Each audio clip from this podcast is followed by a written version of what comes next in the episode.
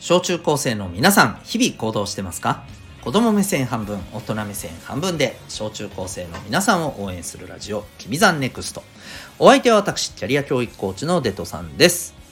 普段は学校にない楽しく生きるための学びのサポートを小中高生の皆さんに向けてやっております。この放送では目標、人間関係、成績、進路などを中心に日常のことから得られる学びを毎日お送りしております。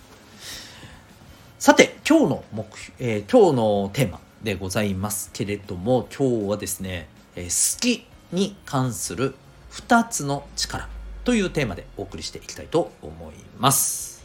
結構大事な、え、ことになりますので、えー、ぜひ、え、多くの小中高生の皆さんにお聞きいただけたらと思っております。えっと、皆さんはですね、えー、まあ、あの、今もそうですし、また、これから先の未来もそうですけれども、楽しく、幸せに、まあ、毎日を過ごしたいですか？はい。えー、まあ、聞くまでもないかもしれませんね。はい。えー、いえ思いませんっていうあの人はですね、あの、多分ツッコミ待ちなだけだと思うんで、しかとさせてください。はい。えー、というわけで、まあそりゃそうですよね。えー、そうなりたいですわね。ということをですね、考えた時に、あの、今日は、やっぱりこの好きに関する2つの力って、めっちゃくちゃどちらも大事だと思います。ただね、今日は特にね、うんとね、2つ目の力のことをね、強調したいなと思ってるんですね。というわけで、先に1個目いっちゃいます。えー、これはよくね、僕も、あのー、このチャンネルでもね、えー、よく言ってるんですけれども、やっぱり自分って何が好きなのか、どういうことをするのが好きなのか、これをまず知ること。うん。つまり自分の、え、好きなものを知る力。これが必要なんですね。で、あの、当たり前そんなの分かるよって思う人多いかもしれないけど、意外と分かってなかったりするんですよね。だってさもし今、えー、あなたどんなことをするのが好きですか?」って言われたらスラスラ答えられます？あの一つ言っておきますけど「えー、えゲームが好き?」とかこれ違いますからね。だってゲームって言ってもさいろんなゲームがあるわけじゃん。でえっ、ー、とそのゲームもさじゃあなんでそのゲーム好きなの？って言ったらね、そのゲームをやってる中で、えー、こういうところが好きなのがあるはずなんだよね。例えばそのゲームをやってる時ってさもうあの、そうねゲームをこうスタートしてからやり終わるまでさずっと150%、えー、好き面白いっていう時間だけですか？ちゃうでしょ？ムカつく瞬間もあるでしょ絶対。私だってねあのゲームめちゃめちゃやってた時期あったけどやっぱりそういうあの瞬間だってありますよ。だからあのその中のどういうところが好きなのかっていうところは意外と分かってないんですよ。うん、ね、えー、そういうところまで、えー、しっかりと自分の好きをつかめるかっていうのがまず大事なんですね。はい、これはねまああの要はコツとしてはね、えー、自分の気持ちとかうん、あの自分の感情感覚をこうしっかりつかめるかそして掴んで、まあ、できればね言葉にして言い表すことができるかっていうところがすごく大事になってくるんだね。うん、なので、まあ、これは日頃のね、えー、トレーニングは大事だと思います。まあ、まずはね、とにかく自分がどんな時になんかね、気持ちがこうすごくね、うん、なんかワクワクして、ね、楽しい、これ好きって、えー、思えるのか。今これをやってるのが好きって思えるのは一体どんなことなのか。これぜひですね、えー、普段から考えてみてください。でねただ今日一番ね言いたいのはここからです。はい。もう一つがね実はものすごくこれからのねあの社会を生きていく上でねあまあ今もそうだな。今でもそうだけどこの2つ目の力をね、えー、持ってる人がやっぱりね強いです。もっと言うとね今言った1個目のね自分の好きを知る力。これはねまああの意外と知らないなんて言っちゃったけどそれでもまだね結構います。うん、そう。でもっと言えば、えー、これはね気づくべき力なんだよね。うん、持ってるんだよ。自分の好きなんてものは。みんな持ってる。うん。でそれを、まあ、気づくだけなんだよね、うん、だからあの自分の気持ちっていうのをこう丁寧に丁寧にねあの一つ一つ感じ取っていけばねこれ割とねすぐ見つかるし一回見つかればさあ自分ってこういうのが好きなんだなって分かればさあとはもうずっとそれ持っていられるわけなんだよね。ところが2つ目、えー、これが大事だったりします。えー、っとねああごめんなさいね。2つ目言う前にももうちょいもったいぶらせて。ごめんね。であとね1個目のねこのね好きなものを見つける力だけだとね実はねちょっと足りないんだよね。これなんでかって言ったらえー、例えば自分の好きなものがこういうものだって分かった。うん、それはいい。でもさ、あなたがこれから生きていく中で、今もそうかも、今もそうかもしれないけども、あなたの周りってじゃあその好きなことだらけで毎日過ごせますか？過ごせられますか？学校でも、友達とでも、お家でも。自分の好きなものだけに囲まれて過ごすことってできる？24時間。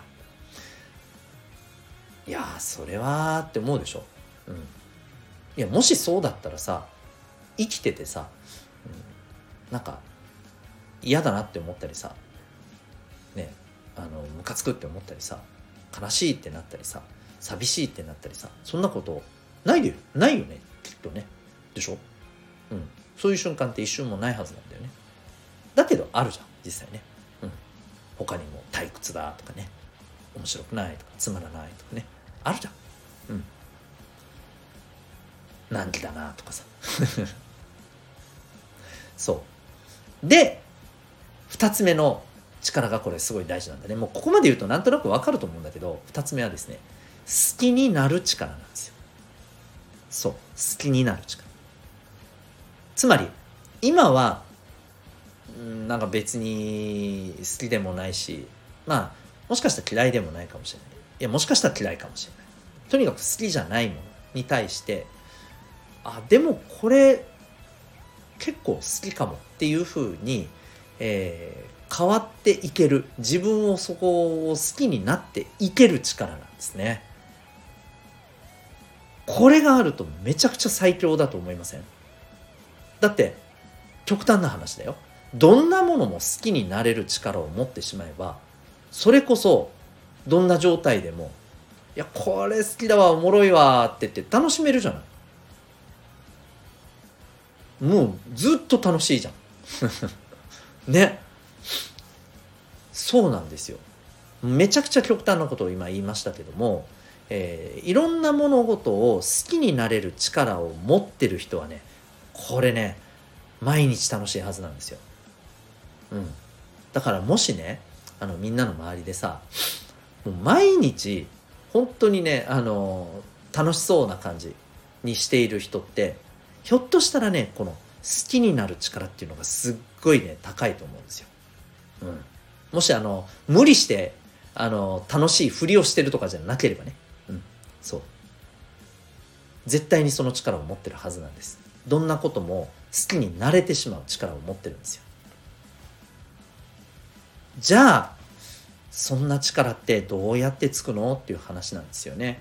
うん、でこれってねまあなかなかやっぱり簡単ではないんだけど、えー、ちょっと一個だけね今日言っておくとですね、えー、まずですねいいところを見つけるっていう癖をついてほしいんです。いいところ。うん、いいっていうとあのちょっと曖昧だけれども、えー、もう少し言うなら、うん、まあ面白いなとか楽しいなとかでもいいね。うん。これはものでもいいし、出来事でもいいけども、えー、それについて楽しいなって思えるところを見つける。例えば、例えばですよ。部活やってる人だったら一番わかりやすいと思うけど、大会で負けるっていう出来事。負けるっていう出来事どうですか？もう普通に考えたら嫌な出来事でしかないっていうイメージじゃない？でもその中に面白いとかいいなっていう部分とかそういうところを見つけ出すとしたらどんなところでしょう？これ多分いろいろあると思うんだよね。うん。まあ今僕だったら、えー、そうね。例えば、うんここからがなんていうのかな伝説の始まりみたいな。うわなんか中二病っぽくて嫌だ。でもいいや。もう出てきちゃったから言うね。うん。そう。いわゆるさこの負けが実はこの後のまあチームだったらさ、えー、私たちのチームのこの、えー、活躍への実はこれが始まりだった。そんなこれが第一歩だとしたらむしろさこの負けってさなんかワクワクしません？この負けをバネに例えばさ、えー、自分たちが強くなってさ成長してさ、うん、あの時こんな風に負けてたチームが今やこんな風になったみたいなことになったらさすげえかっこいいじゃん。なんだこの負けってあれじゃんってフラグじゃんみたいな布石じゃんみたいな振りじゃんって感じだよね。うん、とかね例えばそういうふうに、え見ることもできるじゃないですか。そうするとさわかる？負けな試合でもさなんかちょっと楽しめそうじゃないですか。この出来事もちょっとねいいなって思えそうじゃないですか。うん、これが好きになる力のまあ例えば、えー、一つのあのあり方だと思いますね。うん、そう。まあもちろんこれだけじゃないですけどね。はい。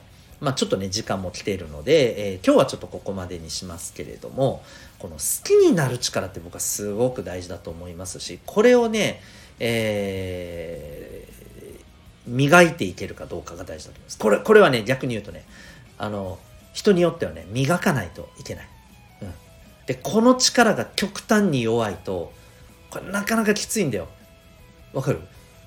いろんな物事を楽しめない。楽しめないから逃げたりネガティブに捉えて、えー、もういつも嫌だ嫌だ嫌だって言ってどんどんどんどん自分の気持ちを落としてしまうんだよね。そしたら毎日全然楽しくなくなっちゃうわけ。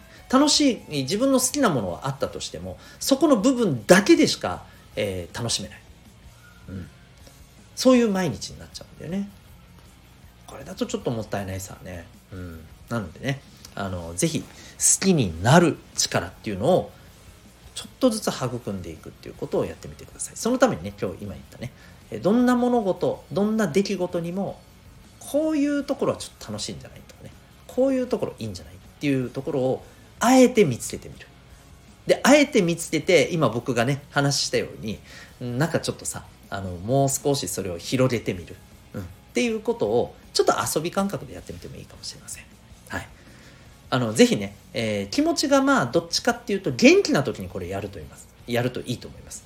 あの、元気じゃない時にね、これやろうと思ってもやれないのでね、むしろね、あの、なんか嫌なことを、こう、あげて、えー、それのいいところを見つけようと思っても、なんか、あるわけねえし、みたいな感じで余計落ち込んでしまうのでね、あの、できれば、あの、気持ちがね、割と、まあ、普通か元気な時にね、やったらいいと思います。はい。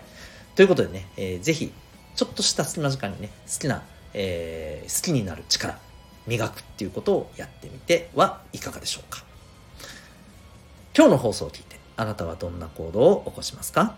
それではまた明日。学びようき一日を。